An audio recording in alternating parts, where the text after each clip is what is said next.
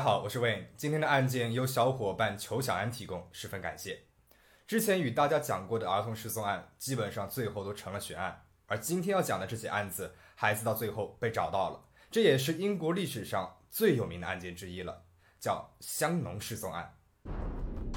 他和六个男人生了七个孩子，当其中一个孩子丢失，他到底是苦苦找寻孩子的母亲？还是隐藏着阴暗秘密的黑手。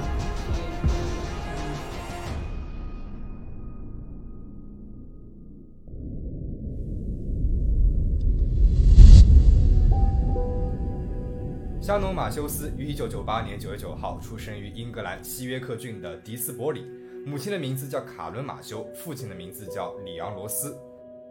卡伦于一九七五年出生于迪斯伯里。十六岁的时候，因为和父母吵了架，辍学，并且搬出去住了。十七岁，卡伦有了第一个女儿，但是孩子的父亲他并不知道是谁。之后，卡伦认识了里昂，也就是香农的父亲。几个月后，卡伦怀孕了，她生了一个儿子。卡伦和里昂的关系呢不算顺利，但是两个人还是住在一起的。卡伦二十三岁的时候生了香农，出院后，卡伦没有回到自己的家里，而是直接去了他的父母琼和高登的家里面。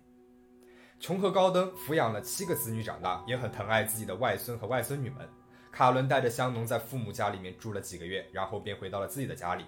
然而，在自己的家里，几个月大的香农并没有得到像在祖父母家那样的悉心照料。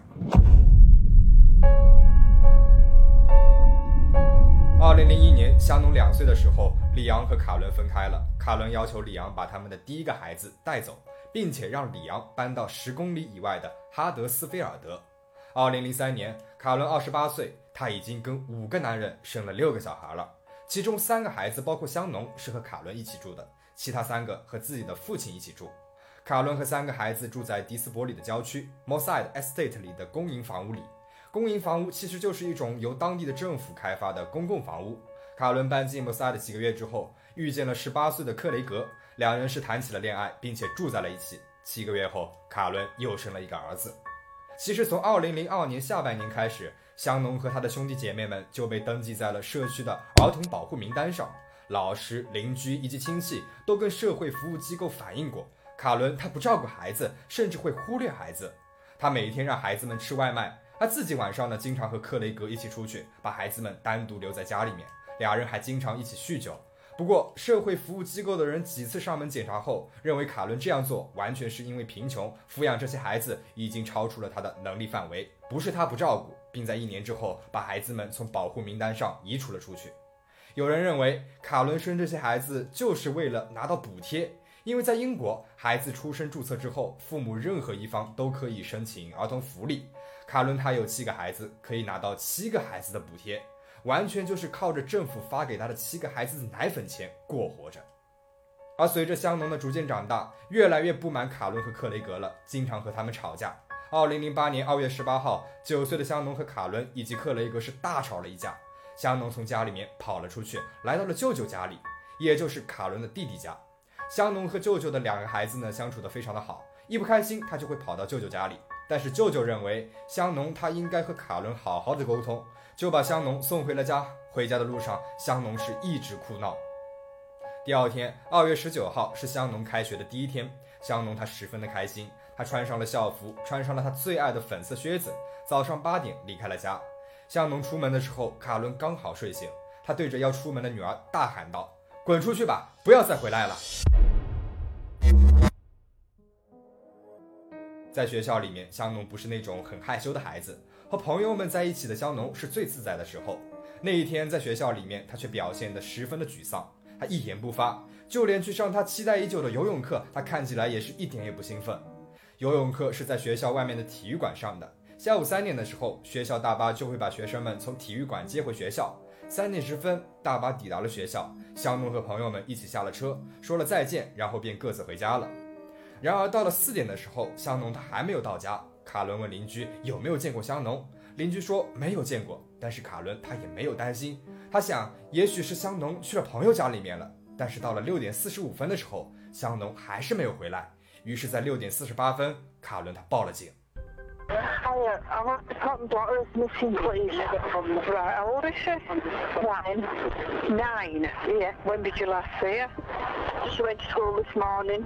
七点十五分，警察赶到了卡伦家里面。警察判断香农会不会是离家出走了？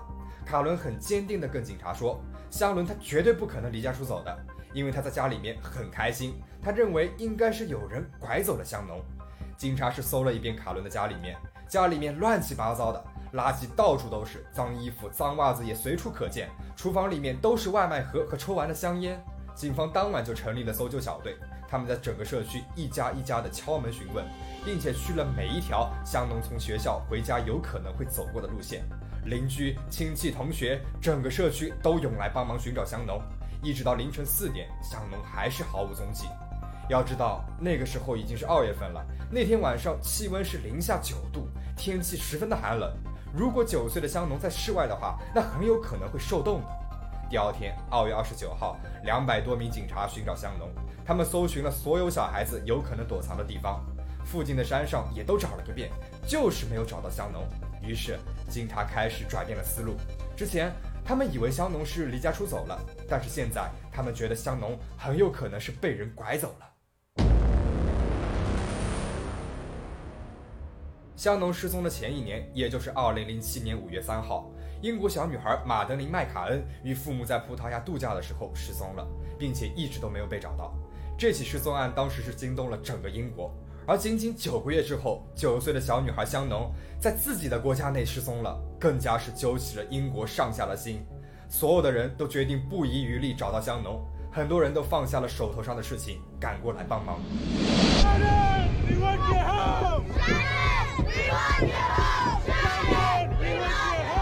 香农失踪第二天，西约克郡警察局局长安迪·布雷蒙举办了新闻发布会。他承诺一定会竭尽所能地找到香农。他们让卡伦不要跟媒体透露任何的信息，这很有可能会阻碍他们的调查。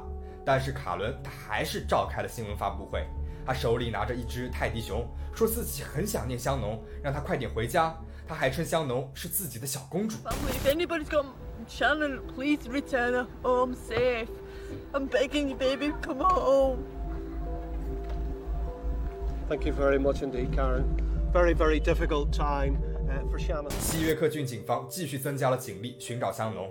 截止到三月五号，香农失踪两周，西约克郡警察局已经是派出了三分之一的武装力量了，三百多个警察，六十多个侦探加入到了这次调查当中。他们走访了三千多家住户，拦下了一千五百辆可疑车辆盘查，看了八百多个监控录像磁带，派出了直升机，用上了热感追踪技术，翻遍了每一个井盖，甚至是撬开了附近已经结了冰的河面，潜到了河底寻找香农。社会上也对这起案件伸出了援手，莫塞德以及附近地区的两百多名志愿者自愿加入到了寻找香农的队列当中。每个志愿者都穿着印有香农照片的 T 恤，到处张贴寻找香农的海报。发现卡伦家里面很贫穷，家里还有三个小孩，当地超市为卡伦一家的消费全部免单。当地社区还成立了寻找香农的基金会，经常会有人来捐款。太阳报是提供了两万英镑的悬赏金额，一个当地的商人又增加了五千英镑。之后，太阳报又把悬赏金额提到了五万英镑。这一次的搜寻大概是花费了三百万英镑。是西约克郡最大规模的搜寻之一了。然而，他们还是什么都没有找到。警方在香农的一些物品上提取了他的指纹和 DNA，同时也提取了卡伦一家的 DNA。结果发现，卡伦和克雷格的孩子，也就是卡伦的第七个孩子，并不是克雷格的。警方把俩人叫来，告诉了他们这一真相。但是克雷格他居然很淡定。同时，警方让卡伦和克雷格列出他们所有的亲戚，他们决定一一去走访亲戚。要知道。卡伦他自己有六个兄弟姐妹和六个男人，有过七个小孩，所以他的亲戚非常的多。俩人一共是罗列出了三百五十多个名字。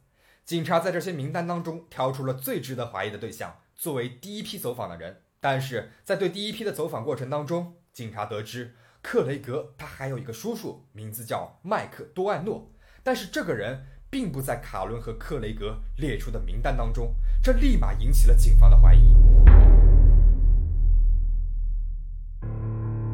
麦克住在距离卡伦一家半英里远的另外一个社区。麦克一个人生活在一次车祸当中，他头部受了伤，从此呢就不工作了。他靠着伤残抚恤金生活着。警方发现，尽管麦克他住得很近，但是香农失踪之后，他就没有再出现过了，也没有过来帮忙，这就很可疑了。三月十四号，警察在中午时间来到了麦克的住处。麦克住在一个单元楼里面，警察敲了敲门，没有人应。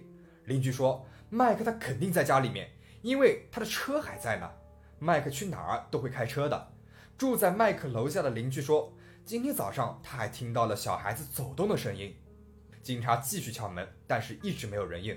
此时，他们面临着两个选择：破门而入，还是转身离开。在没有逮捕令的情况之下破门而入，如果在屋内没有找到香农的话，他们会惹上大麻烦的。但是如果这个时候转身离开了，那万一香农在里面，那后果也将不堪设想。最终，警察选择了破门而入。然而，麦克家里面却是静悄悄的。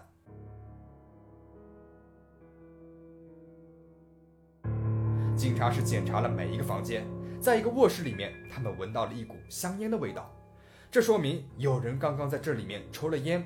同时，床上的被褥还是热的，这说明有人在这张床上刚刚还在睡觉呢。然后，他们听到了一阵哭泣的声音，一个小孩子呜呜咽咽地说：“住手！你吓到我了。”这张床底下有两个储物抽屉，警察想把抽屉打开，但是抽屉很重，三个警察用尽了力气才能勉强打开一条缝。此时，他们感觉到抽屉里面有什么东西在移动，然后一个小女孩从储物抽屉里面爬了出来。这个小女孩就是香农。香农大概在抽屉里面待得太久了，晕晕乎乎的，站都站不稳。警察抽开了床板，看见麦克正蜷缩在床底的一角，不管警察怎么叫他，他就是不起来。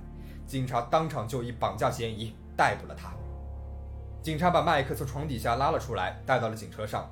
一路上，麦克又踢又叫。香农也跟着警察一起走出了那个关了他二十四天的房子。他坐上了警车，来到了警察局。警方随即对麦克家进行了现场的勘查，发现从客厅到天花板上掉下来一根长长的白绳。每次麦克出门，他就会把这条白绳绑在香农的腰上，绳子的长度正好够香农从客厅到卧室以及到卫生间的距离长度。而在麦克家厨房的橱柜里面，有一些晕车药和一些处方药。橱柜顶上是当天的《太阳报》，报纸上面写着五万英镑的悬赏金额。警方还找到了一张纸，纸上写着香农必须遵守的条例，比如不许发出声音，不许靠近窗户，不许跺脚，电视机声音不要高于八，你可以玩超级玛丽。底下写着 IPU，意思呢就是 I promise you。而在警察局里面，麦克对警方说的唯一一句话就是：“快去逮捕卡文。”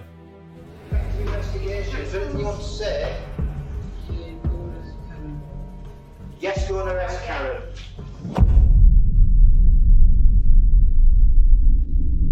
香农被找到的那一天，整个莫斯艾的社区里面都处于狂欢当中，人们跳着舞，喝着酒，庆祝香农被安全的找到了。